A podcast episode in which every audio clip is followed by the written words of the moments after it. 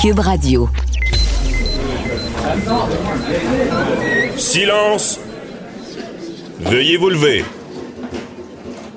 La cour présidée par l'honorable François-David Bernier est déclarée ouverte.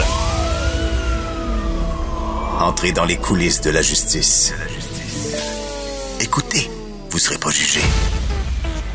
Ils appellent à la barre les acteurs de l'actualité. Oui, votre honneur.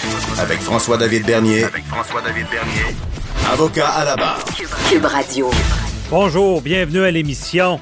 Aujourd'hui, on reçoit Maître Julius Gray parce que lundi, c'est le début euh, de l'audience à la Cour suprême, le plus haut tribunal au pays qui va entendre l'affaire de Mike Ward contre Jérémy Gabriel sur l'étendue de la liberté d'expression, jusqu'où on peut aller, mais il nous explique, peut pas trop commenter avant le procès, donc il va nous expliquer euh, c'est quoi la préparation, est-ce qu'il vit du stress, est-ce que c'est difficile comme à aller plaider à la Cour suprême? Parce qu'il est allé là souvent au-delà de 40 fois.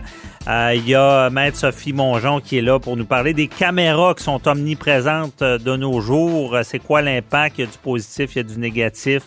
Euh, il y a également, euh, euh, on, parle à Maître Morancy sur tout ce qui est, il y a, la, la, White Birch à Québec, il y a des retraités qui ont perdu une partie de leur fonds de pension, ils ont été refusés à la Cour suprême. donc, c'est difficile aussi. on peut se rendre à la Cour suprême, mais il faut quand même qu'ils acceptent notre cours.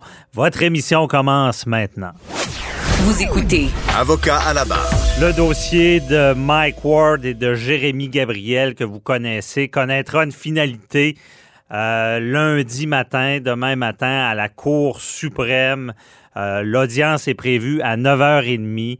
Euh, et vous avez vu tout ce débat, Mike Ward, dans un spectacle qui avait fait des blagues à, propos de Jérémy Gabriel. La commission des droits euh, de la personne et de la jeunesse avait euh, poursuivi euh, avait au final condamné Mike Ward à une somme de 35 000 On est allé jusqu'à la cour d'appel. En cour d'appel, il y avait un montant qui était euh, attribué à, la mère de Jérémy Gabriel, ça a été euh, retiré. On a dit qu'il n'y avait pas droit. Et là, euh, la Cour suprême a pris cette cause-là et on en parle avec l'avocat de Mike Ward, maître Julius Gray. Bonjour. Bonjour. Donc, c'est tout qu'un dossier lundi que vous allez débattre. C'est quoi les arguments principaux que vous allez faire valoir? je ne voudrais pas débattre les arguments une journée avant mm à la Cour suprême. C'est la Cour suprême qui sera saisie de ça.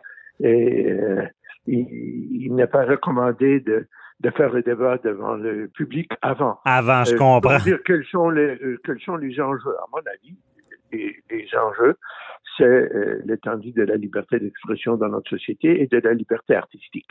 Ça, mhm. ça va être notre argument. Euh, mais je ne voudrais pas le débattre à ce moment-ci parce que euh, je veux garder euh, mes, mes, mes arguments pour la Cour. Ben oui, je comprends bien.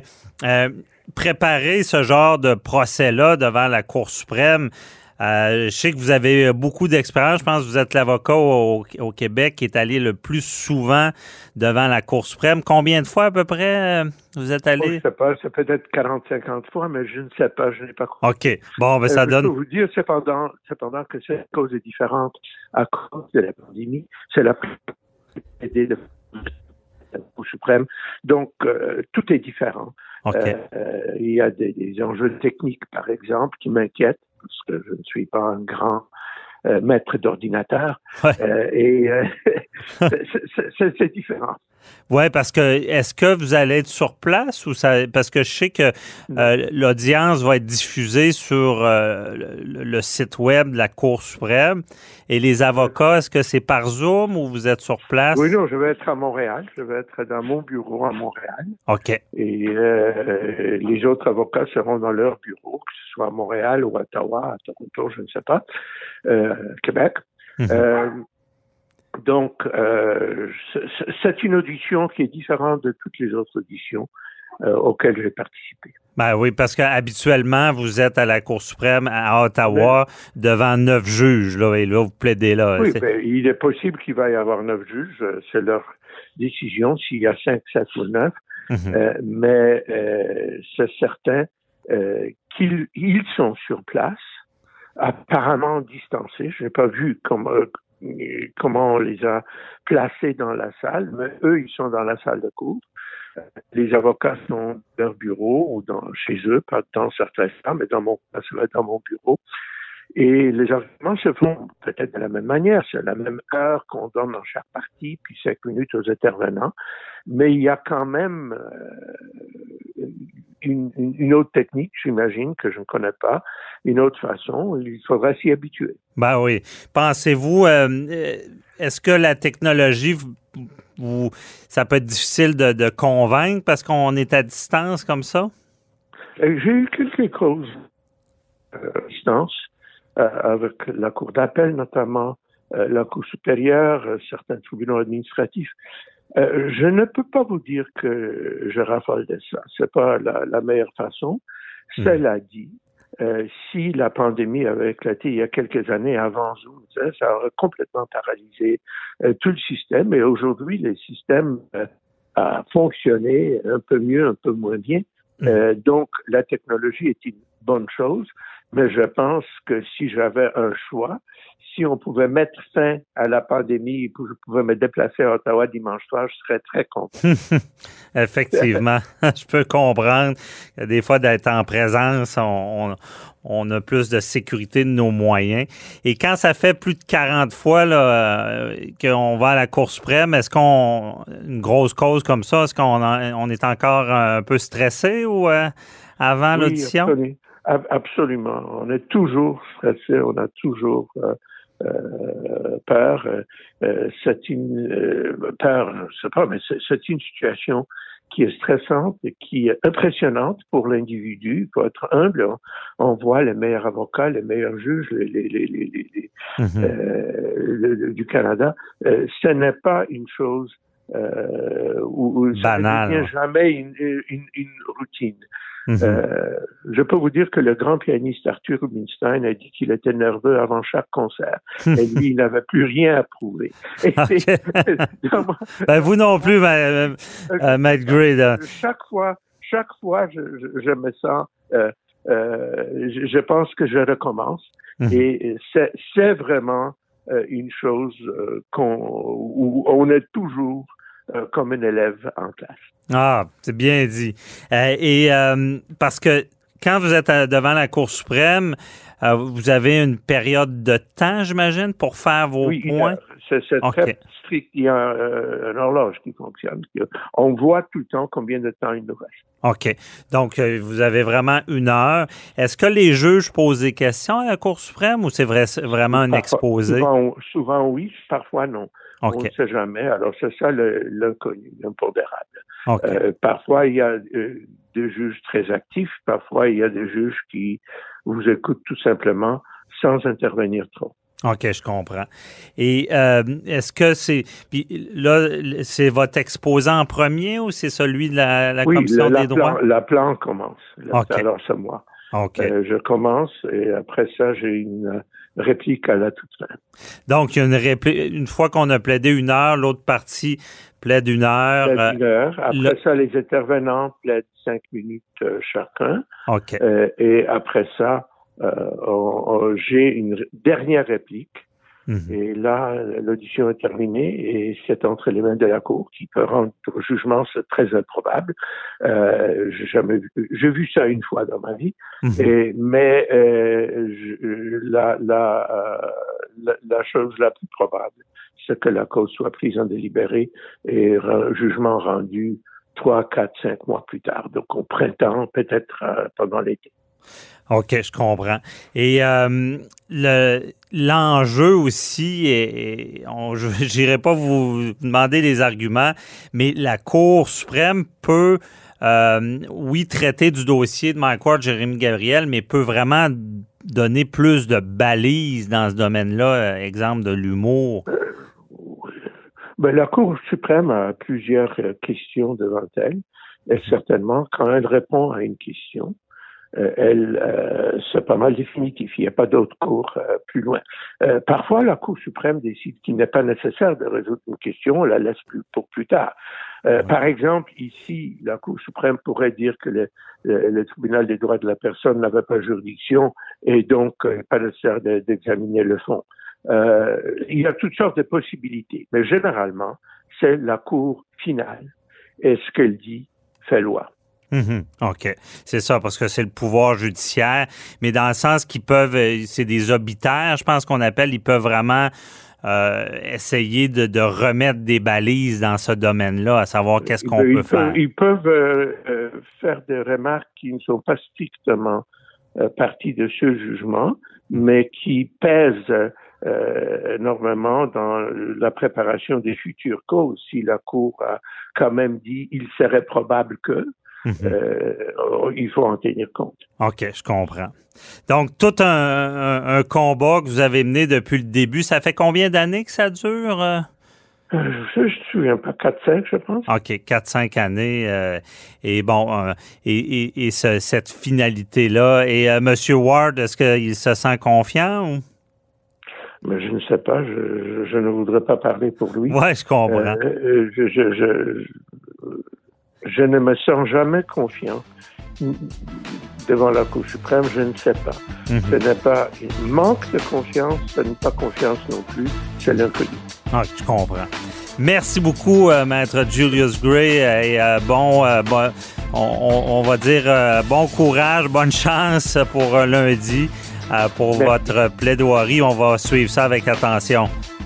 Merci. Bonne journée, bye bye.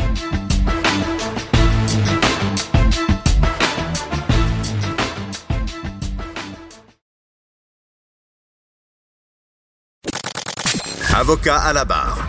Avec François-David Bernier. Avec François-David Bernier. Le dossier euh, Mamadi Farah Kamara, accusé à tort. On a vu toute l'histoire. Ben, cette semaine, on apprend qu'on déclenche du côté du gouvernement une enquête sur cette affaire pour faire la lumière.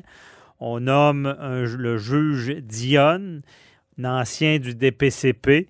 Euh, qui euh, va enquêter. Bon, c'est en fonction de la loi sur la police, donc. Euh, donc, il enquête principalement sur les actions des policiers. Est-ce qu'ils ont été motifs ou pas? Est-ce qu'ils ont agi dans les règles de l'art? Et également, bien, une portion, il va falloir savoir ce qui s'est passé au DPCP. mais toutes ces commissions-là, c'est quoi les pouvoirs? Qu'est-ce qu'ils peuvent faire exactement? Est-ce que ça peut changer quelque chose? On en parle avec euh, Maître Jean-Paul Boilly de Juridico Politico. Oui, ben, tout, tout, coco. Et, euh, mais ça, c'est commission. Euh, en fait, c'est pas une commission d'enquête, vous l'avez bien dit. là.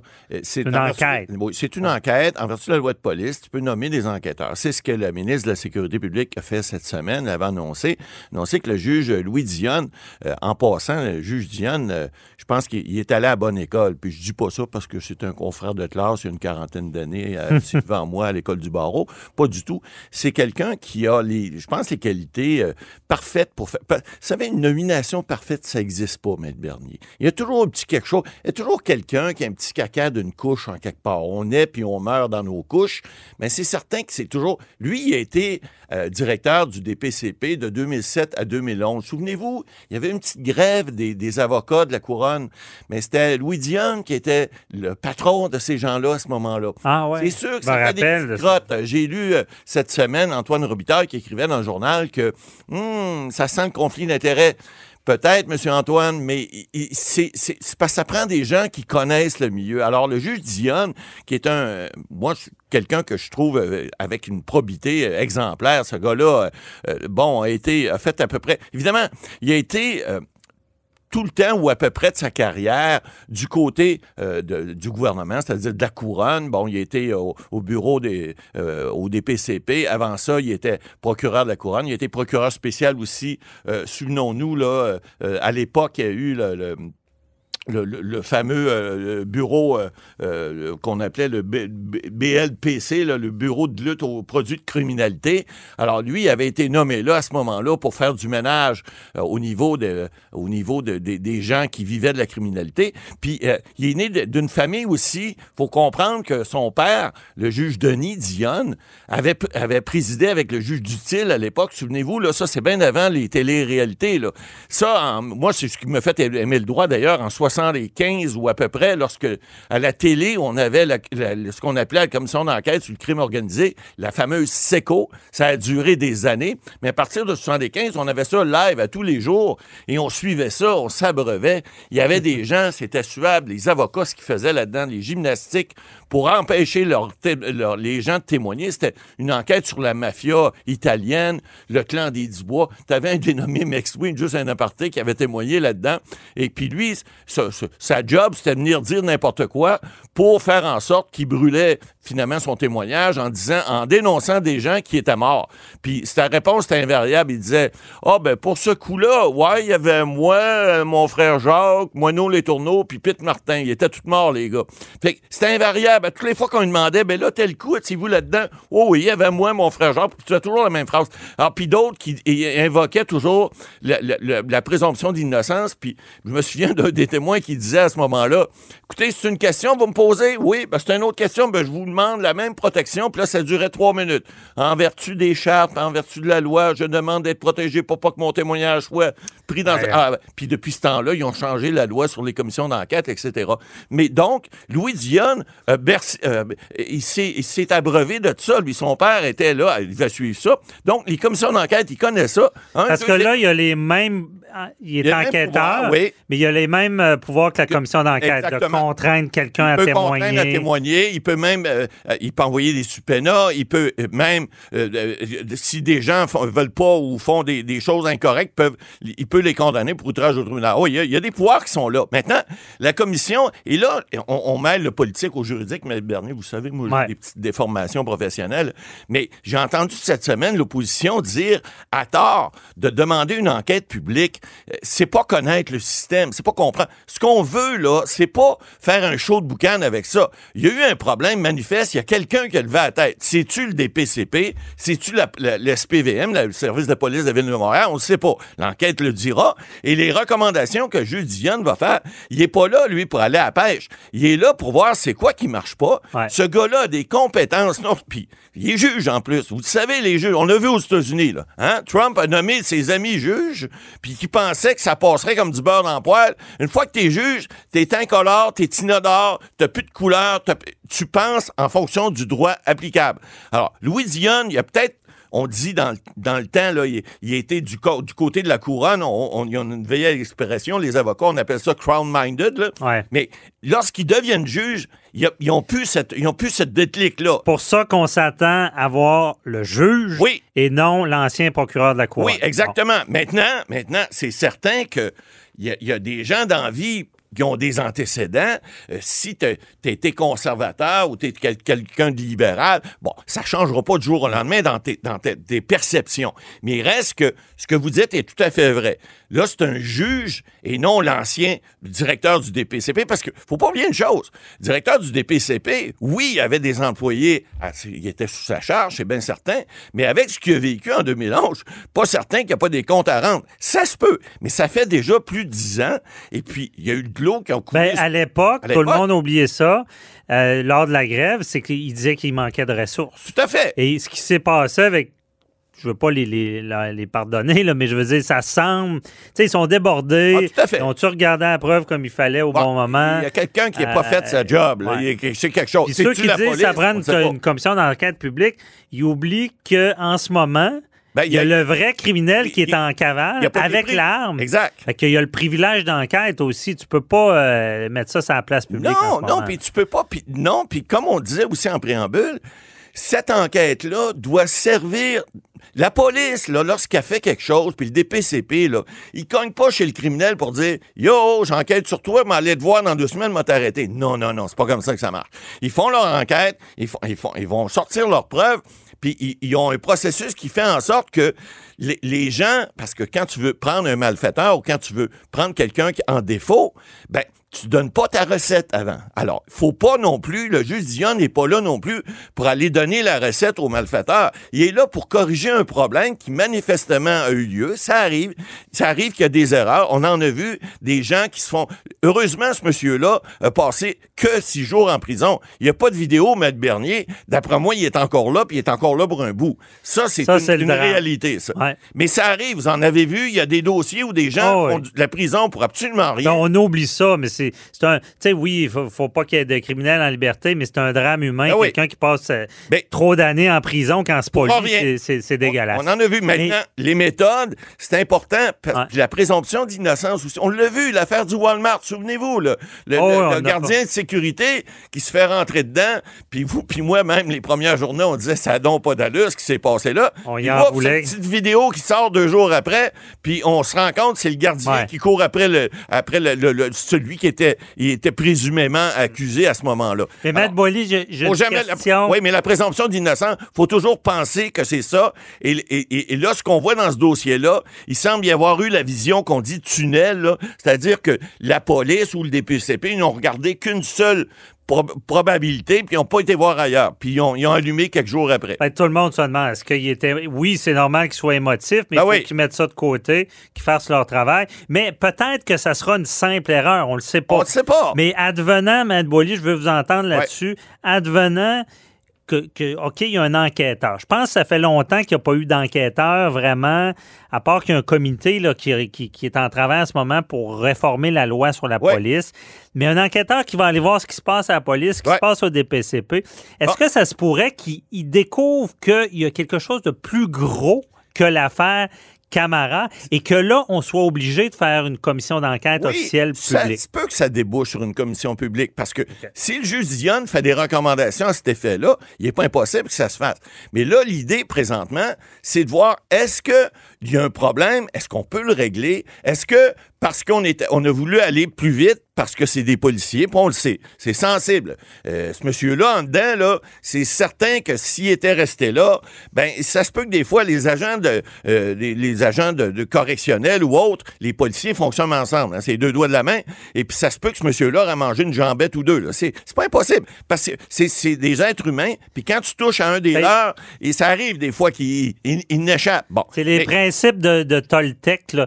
Le présume de rien c'est le premier, mais imaginez dans cette situation-là, il donne une contravention à quelqu'un, ben il se tourne le dos, puis il est à terre. Ben Comment tu penses pas que c'est lui? Ben, tu peux pas penser que c'est l'autre en arrière, alors. Mais ça, encore là, c'est une réaction humaine. Maintenant, est-ce que c'est ce policier-là qui est allé trop vite aux conclusions ou d'autres sont allés trop vite, ils n'ont pas regardé les bandes tout de suite? On le sait pas, on verra. Mais il est certain d'une chose, il va certainement avoir des recommandations, puis encore là, on ne sait pas ce que le juge va décider. Mais moi, je vous gage un petit deux. Vous savez, on aime ça des fois faire des conclusions avant que les commissions commencent. Ah On l'a fait dans le passé. Je vous gage un petit deux, moi, en quelque part, que ça se peut qu'il y ait un blâme contre la police. Parce que c'est peut-être pas au DPCP de, le DPCP doit vérifier la preuve, ça c'est certain, c'est sûr, mais la police doit amener quelque chose de crédible au départ. Alors, est-ce que la bande vidéo a été montrée dès le départ? On ne le sait pas, on verra, euh, mais je peux gager, moi, que c'est peut-être l'effet humain que des gens. Puis c'est peut-être les deux, hein? C'est peut-être les, Où la preuve est, tu sais, on ne sait pas aussi. Parce que des erreurs judiciaires ça arrive. Ça arrive. Puis c'est pas tout le temps parce qu'il y a des gens qui ont fait des, grosses erreurs lourdes ou qui ont été malveillants. Des fois, mauvais moment. Euh, mauvais timing, comme on dit. Ouais, tu te retrouves à la mauvaise place au mauvais moment, d'où l'importance de la rigueur du système. Ben, quand ça tombe mal, euh, c'est ça. Mais il faut, faut la présomption d'innocence, c'est là que c'est important ben de reconnaître ça dans notre droit. Puis c'est pour ça qu'il faut comprendre. faut pas s'auto-conclusion tout de suite. Non. Attendez de voir toute la preuve avant de juger quelqu'un. Puis c'est pour ça que le gouvernement n'avait pas le choix oh oui, de ça, politiquement, là, et il, euh, il semble qu'ils en ont nommé un bon. Ils s'en sortent bien parce qu'il y avait une épine dans le pied avec ça. Puis je pense que Mme Guilbault a pris une bonne décision. Mais c'est sûr que. Il va falloir qu'il y ait un beau suivi. Par contre, que les gens disent sur le DPCP, c'est sûr que peu importe ce qu'il va dire, les gens vont tous dire c'est un ancien. Ah oui, il y a ça. Parce qu'en en conflit d'intérêt, des fois, l'apparence est aussi pire que le conflit. Ça, c'est vrai. Mais on, rassure les gens, il va agir en tant que juge. Un juge, il va penser, puis il va agir, puis il va, il va faire son rapport comme un juge, pas comme un ancien DPCP. On va suivre ça. Merci, M. Boily.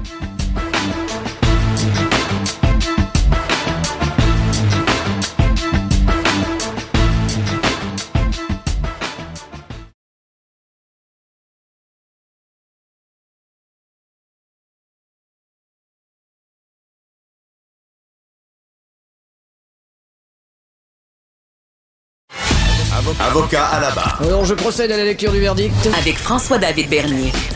Les meilleures plaidoiries que vous entendrez. Cube Radio.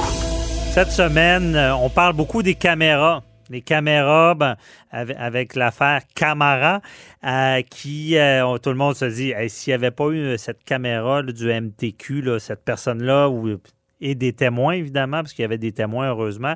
si ça s'était passé dans un rang à l'autre bout, quelqu'un aurait pu être accusé à tort, puis passer du temps partie de sa vie en prison, imaginez. Donc, les caméras, et, ça, nous amène sur le débat de, des caméras portatives des policiers. Il y eu des. On avait essayé, on avait fait des, projets pilotes, puis bon, on disait que c'était pas tant concluant. Pourtant, aux États-Unis, euh, il y a tellement de choses qui se sont, euh, qui, se sont, qui ont, vu le jour, qui ont, été euh, mis au grand jour. Pensez à l'affaire George Floyd. Là. Je veux dire, s'il n'y avait pas eu de caméra, on n'aurait pas pu dénoncer ça. Et donc, il y a des avantages, des désavantages. c'est tout qu'un débat parce que en 2021, est-ce qu'on a encore une vie privée? Je suis pas sûr. Des fois, on devient paranoïaque. On parle, euh, on, a notre téléphone pas loin, puis on parle d'un sujet, puis tout d'un coup, on a des annonces reliées à ça. Puis oui, il y avait eu des preuves qu'on pouvait être écouté. C'était une possibilité. Donc, c'est tout qu'un débat. Et on en parle avec euh, notre chroniqueuse, euh, Maître Sophie Mongeon, qui est avec nous. Bonjour. Bonjour. Donc, Maître Mongeon, c'est tout qu'un débat à savoir est-ce qu'on doit avoir ces caméras-là ou, pas. Euh, puis on, va commencer avec l'affaire Camara. je veux dire, s'il n'y en avait pas, c'était problématique.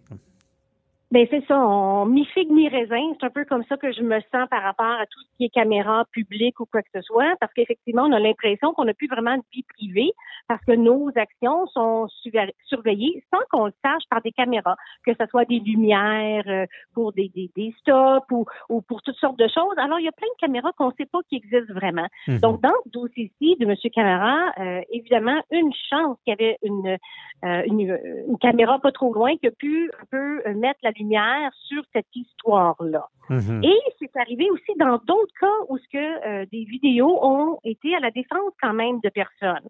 Moi, je pensais beaucoup à l'histoire. Vous vous rappelez de, ce, de, ce, gardien de sécurité de Walmart en avril 2020? Oui, tout le monde, au début même, j'avais écrit dans le journal, j'avais fustigé le le, gardien, euh, pas le gardien, la, personne qui, on pensait qu'elle avait rentré dans le gardien de sécurité. Puis euh, même on avait retiré l'article parce que ça avait, sorti par la suite que euh, on se rendait compte que c'était peut-être pas lui le fautif, mais l'agent de sécurité. Ben effectivement, lui, l'agent, dans le fond, là, il essaie de, de, contrôler avec les nouvelles contraintes sanitaires, euh, les, les, consignes, euh, avec ce, ce client-là comme tel. Et mhm. le client serait sorti du Walmart et contrairement à ce qu'on pensait au départ, euh, c'est le gardien qui est sorti à l'extérieur et qui a couru après le citoyen, le client, et qui a sauté sur son capot. Et là, il a été traîné sur plusieurs euh, pieds et il est tombé. Il s'est cogné la tête. Euh, mhm. ce pauvre gardien-là a quand même été quatre mois dans le coma et puis il décédé au mois d'août. Ouais. mais, au, mais au départ, dans le fond, le chauffeur, lui, euh, avait été accusé comme quoi qu'il avait euh, négligence criminelle, lésions corporelles, voie de fait grave. Et à cause que le justement le pauvre monsieur est décédé, maintenant on rajoute conduite dangereuse, mais causant la mort, qui, est la, la perpétuité. Euh, comme sentence, puis même homicide involontaire coupable. Moi, c'est, c'est, tout. Je veux dire, mais maintenant, avec les caméras, c'est cet individu-là, je pense que ça, ça va mieux pour lui. Là. Mais là, il y a un espoir de défense. Mhm. Avant, il n'y avait pas d'espoir de défense. Et au lieu d'homicide involontaire, peut-être ça aurait été homicide volontaire. Mhm. Donc, malgré que l'histoire tourne pas bien pour aucune des parties, on a une personne qui est décédée et on a d'autres personnes qui est quand même accusée au criminel, la, euh, ce vidéo-là vient quand même tempérer l'histoire et est, très importante là, pour, euh, pour le, citoyen là, qui fait face à la justice. Là. Mhm. Donc, on verra qu'est-ce que ça donne par rapport à ça. Fait que j'ai goût de vous dire, dans ce cas-ci aussi, ça a euh, une importance cette, vidéo-là qui va venir éclairer puis le tribunal pour qu'il puisse rendre les décisions appropriées. Là. Mhm. Effectivement, c'est vraiment. Euh, c'est pour ça que d'avoir des, caméras corporelles, les policiers, ça, peut aider beaucoup à, ce que, dans, justement, dans leur intervention, que la, vérité sorte. Ben oui, je pense que oui. J'ai l'impression, moi, que ça protège un peu les deux parties. Mhm. Le citoyen et le policier aussi. Donc, le, le, le citoyen ne peut pas accuser à tort le policier d'actions qu'il n'aurait pas commises. Donc, moi, je pense que c'est quelque chose qui euh, devrait être automatique. Et, de toute façon, là, on est rendu en 2021, les caméras, les téléphones sont un peu partout, donc on peut plus faire assemblant que c'est plus une nécessité comme telle. Ben non, c'est ça. Puis euh, d'ailleurs, il y avait même, euh, c'est un rapport qui est 2 février 2021 du Commissariat à la protection de la vie privée du Canada qui vient expulser du Canada la compagnie américaine Clearview qui utilisait une technologie de reconnaissance faciale en, utilisant des images sur les réseaux sociaux. Ça, c'est peut-être un exemple d'aller trop loin avec, euh, la, vie privée. Ben oui, effectivement, c'est un jugement qui a été rendu cette semaine, là, donc euh, cette semaine, début février, où Clearview s'est fait expulser du Canada parce que ce qu'elle avait fait, c'est qu'elle a ramassé les informations disponibles sur Internet. Donc, elle avait en banque 3 milliards d'images. C'est pas rien. Hmm. Elle apprenait ça de Facebook, Instagram, Google, etc. Et elle avait des clients au euh, Canada qui euh, engageaient ses services pour la reconnaissance faciale. D'ailleurs, même à ça, les, les, les Google, les Facebook, etc., euh, n'ont jamais apprécié. Ils ont envoyé des mises en demeure à Clearview pour dire de cesser d'utiliser leurs réseaux sociaux comme source de photos. Mhm. Et, aussi, euh, quand on parle de vie privée comme ça, euh, parce qu'on en voit beaucoup des gens qui sont accidentés de la route, puis vous, êtes beaucoup, beaucoup dans ce domaine-là, et les assureurs, les, donc, et même les employeurs qui vont servir aussi des caméras pour faire des enquêtes sur les gens. Euh, j'ai eu des, clients qui m'ont témoigné des choses qui étaient suivies. Il allait à l'épicerie, il y avait quelqu'un qui filmait. Euh, tout ça, c'est légal? Oui, c'est légal de filmer quelqu'un quand c'est dans un environnement qui est public il y a des euh, quand même il y a des règlements, c'est-à-dire qu'on peut pas filmer à travers une fenêtre, on peut pas euh, filmer une personne qui est par exemple dans une toilette, on peut pas filmer, faut, faut filmer des gens quand c'est au vu et au su de tous. C'est par exemple si c'est pas considéré une atteinte à la vie privée quand c'est quelque chose qu'une autre personne pourrait prendre. Par exemple, si j'étais filmé par un enquêteur, puis j'étais à l'extérieur en train de magasiner, je pourrais pas évoquer mon droit à la vie privée parce que vous, maître Bernier, vous auriez pu également me filmer dans les mêmes circonstances Mhm. Donc, dans la mesure où c'est dans un endroit public, ça va. Mais avant de faire une filature, au départ, faut qu'il y ait un motif raisonnable. Ils Ils vont pas à pêche, comme, comme on dit. Là. Si, euh, c'est pas se dire ben, peut-être que lui euh, pas tant blessé qu'il prétend. Il faut, des éléments euh, qui, nous laissent croire qu'il, qu'il a peut-être menti. Là. Ben oui, il faut que ce soit un doute, un soupçon euh, sérieux. Il faut pas que ce soit juste une intuition. Puis souvent, la filature va commencer par les réseaux sociaux.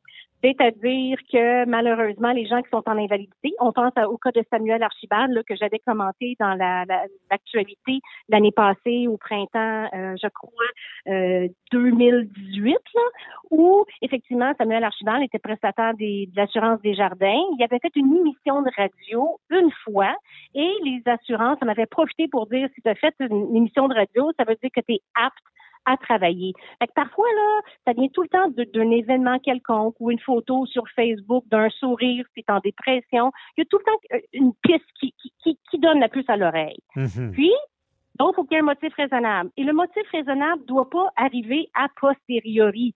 C'est-à-dire, il ne faut pas dire, ah, ben, tu vois, je le savais, c'est pour ça que j'ai filmé, j'avais un doute. Il faut que le doute soit réel avant. C'est bien important. Quelqu'un qui est enquêté, qu'on a filmé, est-ce que, euh, puis là, ça s'en va en cours, tout ça, euh, est-ce que ici, euh, est-ce que c'est un peu comme au criminel s'il n'y avait pas ce soupçon-là au départ que toute l'enquête pourrait tomber ou? Autrefois, autre mœurs. Quand moi, j'ai mm. commencé là, en 1997, là, ça trahit mon âge, on mm-hmm. avait, les, vidéos venaient de commencer. Donc, à partir du moment où un employeur ou un organisme arrivait avec un vidéo, c'était clair, clair, clair que le juge voulait le voir. Même si on faisait un paquet d'objections, la fin justifiait les moyens et le juge voulait le voir. Mais là, là en 2021, là, quand on considère que les caméras sont un peu partout, les juges sont tannés et on voit qu'il y a un changement de ton dans les décisions du tribunal administratif du travail. Par exemple, qui dit, ben là, un instant, cette fameuse preuve-là vidéo, ça nous impressionne plus autant. Donc, avant, même si on essayait de formuler des objections à la preuve vidéo, on se faisait tout le temps débouter. Mais maintenant, on commence à avoir des jugements qui disent, ben là, ça va faire, notamment dans un de, un nos dossiers qu'on a plaidé, la personne avait été filmée 175 heures. C'est quatre heures, euh, c'est quatre semaines, ça, Maître dernier. C'est épouvantable. Oui. Non, c'est ça. faut pas tomber dans l'excès et, et que la, personne euh, ait des dommages euh, collatéraux, choc post-traumatique à tel point qu'il se sent suivi. Est-ce que ça s'est déjà vu, des gens qui, qui, réclament après une sorte de dommage, une filature qui tourne mal, la personne se sent suivie, elle accélère, elle, elle se blesse parce qu'elle elle se sent menacée? Est-ce que c'est déjà arrivé, ça? Ben, non, moi, j'ai pas eu de cas comme ça, comme tel encore. Mais okay. en droit administratif, on c'est du avec dépend. Donc, c'est sans dépend, pardon. Fait que c'est tout le temps la preuve de, de, chaque personne. Fait que mhm. même s'il y a eu, si ça a été abusif ou quoi que ce soit, la preuve va tout simplement être rejetée, mais il n'y aura pas de dommage particulier qui va être accordé pour ça. Là. Oui, je comprends.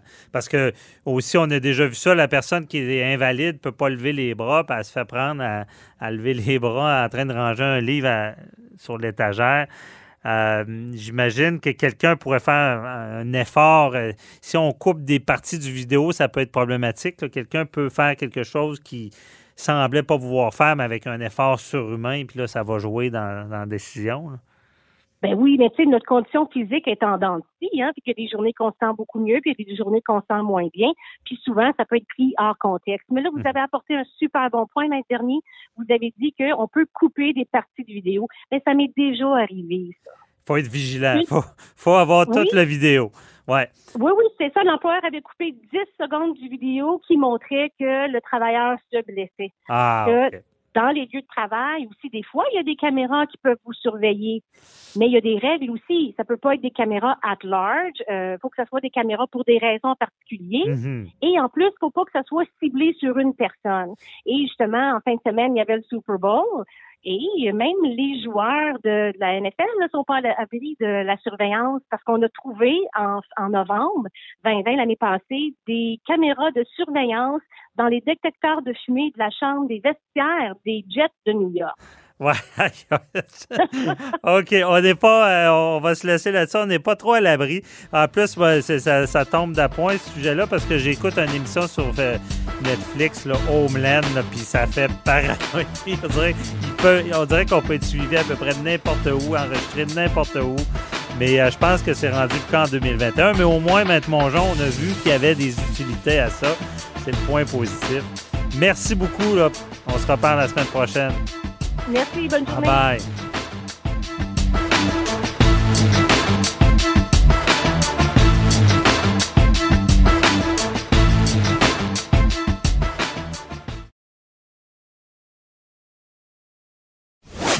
Vous écoutez. Avocat à la barre.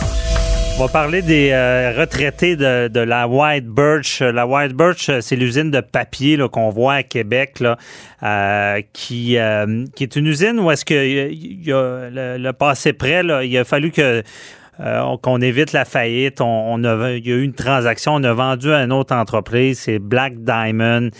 Et au passage de, de cette restructuration-là, cette transaction-là, eh bien, il y a 456 retraités d'âge en moyenne de 77 ans qui ont été privés du tiers de leur, fonds de retraite. Euh, je veux dire, ça, chamboule une vie. Imaginez, vous, travaillez toute votre vie, vous pensez avoir de l'argent de côté pour euh, vos vieux jours, pour bien vivre, faire des projets. Et là, vous vous rendez compte que euh, le syndicat euh, et on procède à une transaction et le nouvel acheteur euh, veut, pas des, fonds de pension.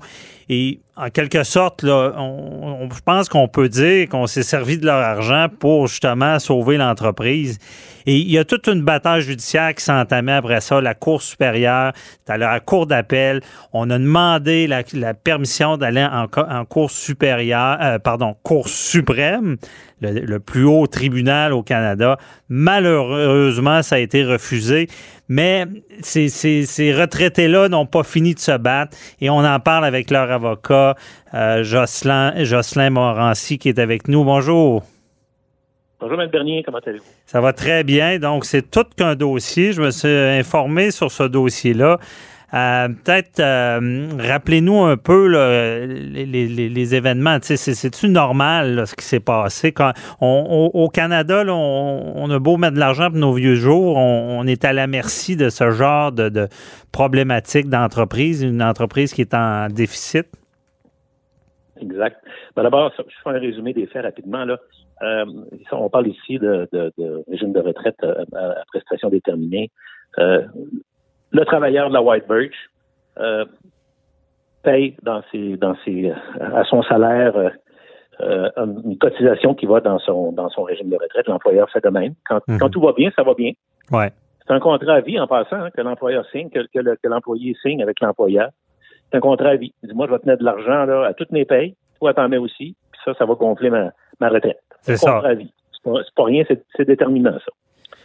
Euh, dans, notre histoire. Mais, je, vais vous laisser continuer, mais vite comme ça, première chose qu'on se dit, cet argent-là est pas intouchable? Je veux dire, on peut aller piger dedans. Euh, c'est, c'est pas en fiducie. Oui, euh. parce que c'est pas, évidemment, bon, on parle d'abord d'une entreprise privée, hein, la, White Birch. Une entreprise privée, donc elle n'est pas soumise à des règles. Si, on parle, par exemple, des, régimes de retraite qui sont, sont régis par la régie, justement, de régie des rentes ou par le gouvernement, bon, alors il y a un peu plus de liberté. Mhm. L'employeur, quand ça va pas bien, ben, il saute quelques mois, puis il n'est pas capable de mettre sa part. C'est ce qu'on appelle un déficit, déficit actuariel qui s'accumule au fil du temps. C'est malheureusement très fréquent. Mhm. Dans les on, le voit plus dans les entreprises, là, dans les méga entreprises où on parle de, nombreux, de, centaines et centaines d'employés. Dans, dans, des entreprises de quelques employés, c'est, c'est pas assez c'est pas assez représentatif, là. Mais chez nous, à la White Birch, ben, c'était quand même important. Donc, euh, difficultés financières qui arrivent et euh, papa, euh, papa White Birch décide de vendre à fils White Birch. C'est vraiment le père qui a vendu au fils en créant une nouvelle société, Black Diamond. OK. Et euh, on a dit, ben écoute, nous, euh, c'est bien beau, là, on va accepter d'acheter ça avec sa difficulté financière, mais on veut un terme au régime de retraite, on veut effacer le déficit actuariel, puis vous allez faire un nouveau régime de retraite, on va repartir avec ça. Si bien que là, c'est le syndicat qui embarque, parce que les retraités n'ont pas de voix. Hein. Un, retraité, ça ne peut pas voter. Mhm. Ce n'est plus syndiqué. La loi fait que c'est le syndicat national, les, syndicats locaux, chapeautés par le syndicat national, dans notre cas, c'était l'UNIFOR, qui s'occupe des négociations. Alors, quand on a vu ça venir, on, a senti la soupe chaude un peu et on s'est reformé en, on s'est formé en regroupement, hein, de 600 mhm. retraités.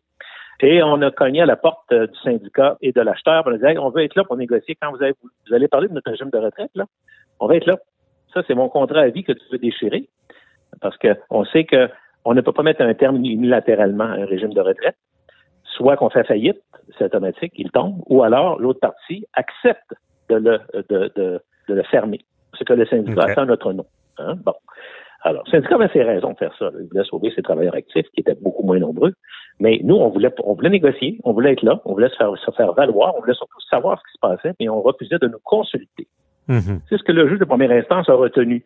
Hein, le juge Aymon, la Cour supérieure, après un mois d'audition, a, été très sévère envers le syndicat national. Il a dit qu'il avait commis des fautes lourdes, des fautes graves, de ne pas avoir consulté, de ne pas avoir fait voter, de ne pas avoir renseigné les retraités sur ce qui s'en venait, parce que, petite précision, mais le dernier, pendant trois ans de temps, ils ont été coupés de 40 ah. pour ensuite être ajustés lorsque les nouveaux régimes ont pris ont, ont été votés. On est retombé à, à peu près à 32 Mhm. Alors, euh, la Cour supérieure a été extrêmement violente contre le, contre le syndicat, mais malheureusement, elle a reconnu qu'il y avait des fautes importantes.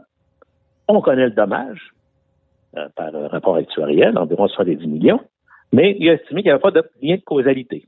Euh, c'est malheureux. Parce que Ce qui veut dire que entre le dommage, la, perte du, d'environ 33 et l'action du syndicat de ne pas consulter, c'était pas lié, là? Ben, en fait, le, juge, je, je, je, vulgarise un peu, mhm. estime que, que euh, il n'est pas persuadé que ça aurait pu être mieux que ça, de toute façon.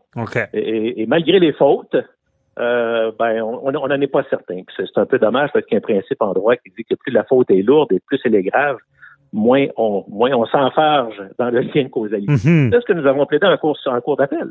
Okay. Est allé tout à fait ailleurs. La Cour d'appel, euh, on dirait qu'elle n'a pas lu notre mémoire. La Cour d'appel, juste avec, avec égard et avec respect, bien sûr qu'ils l'ont lu, mais ils ont appliqué le principe là, de dire non. Euh, le syndicat national, là, euh, il ne peut pas être responsable de ça parce que c'est pas lui, c'est les syndicats de boutiques là, qui sont là, puis c'est eux qui dirigent, qui donnent les ordres en haut au syndicat national. On sait que c'est faux, c'est pas comme ça que ça fonctionne, c'est les, les, syndicats nationaux hein, qui mènent ça. Et euh, ben, évidemment, écoutez, ils ont reçu notre cours tout à fait ailleurs, là, sur, un, sur une autre voie. C'est pas, mm-hmm. ça nous a pris par surprise. On sait pas, c'est vraiment là, on a été surpris par cette décision là. Et on l'a porté en Cour suprême. Et pour ça, ça prend une demande d'autorisation qu'on a déposée l'été passé. Et euh, nous étions extrêmement confiants pour toutes sortes de raisons.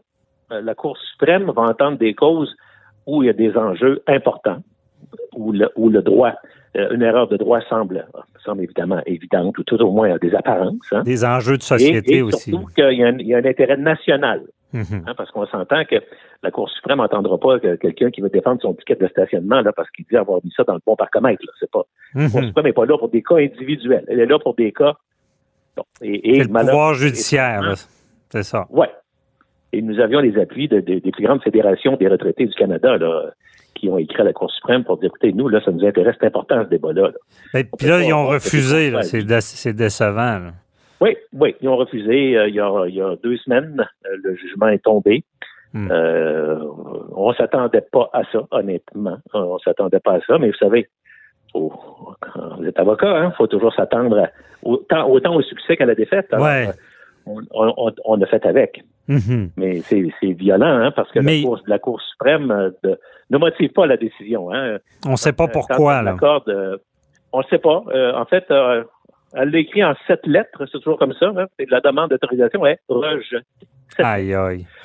Ça, c'est des combats de dix ans. Là. C'est, violent, vous savez. La Cour suprême, encore une fois, je connais les enjeux, on le savait, c'est pas un blâme, là, mais quand on se place à, les gens là, qui se sont battus pendant dix ans de temps là, euh, et qui arrivent dans le combat ultime, là, hein, qui se font répondre par sept lettres, sept mots, ça aurait été pas si mal, sept, mots. Hein? Pas d'intérêt mhm. public, euh, aucune chance de succès. Euh, bon, mais c'est comme ça. C'est ce qui est difficile à comprendre parce que euh, moi, je connais pas ça en profondeur, mais il y a des principes universels qui devraient s'appliquer.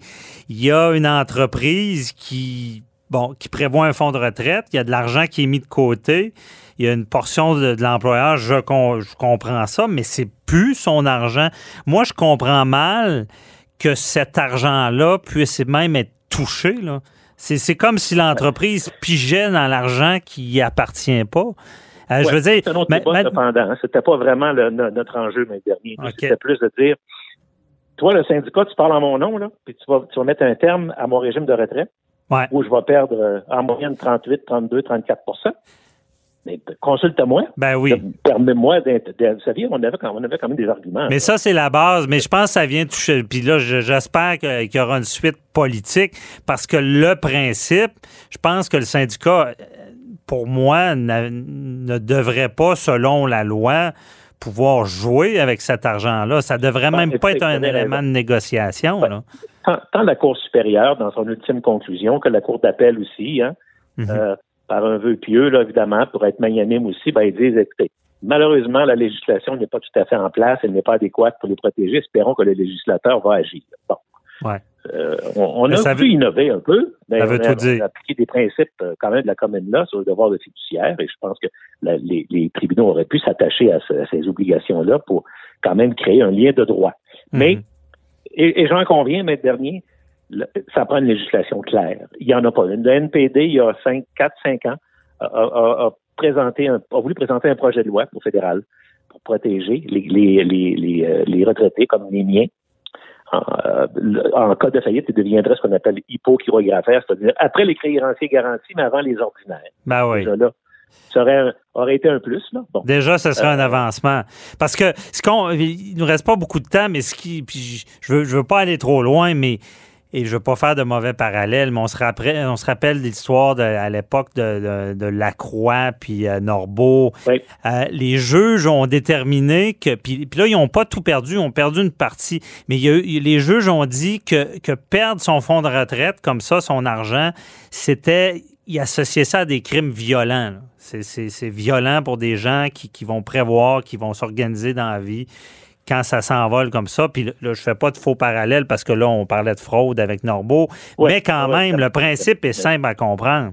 Ces gens-là prévoient. C'est pour ça que c'est pour ça qu'on avait l'impression que, que, cet, élément tout à fait. Euh, euh, écoutez, là, vous savez, bon, dans le confrérie juridique, là, on, m'en parle beaucoup là, de, mhm. ce refus-là de la ben Cour On, le comprend mal quand on voit d'autres causes qui, qui sont également très populaires et qui sont, qui sont dont les, les, permissions sont accordées, qui sont entendues. Toutes les causes ont leur mérite, ça va, là. Ouais. Mais il y a des proportions quand même. Là.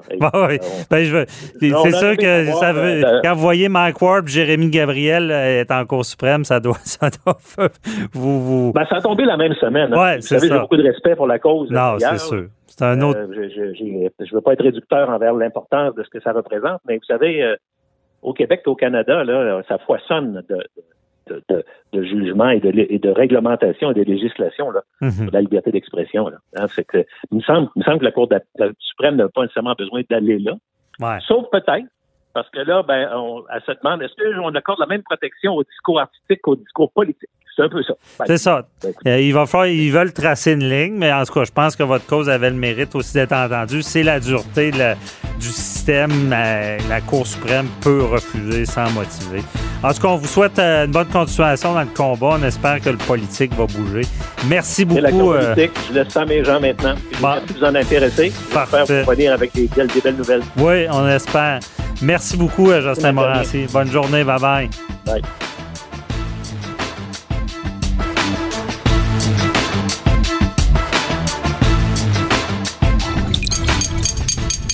Cube Radio.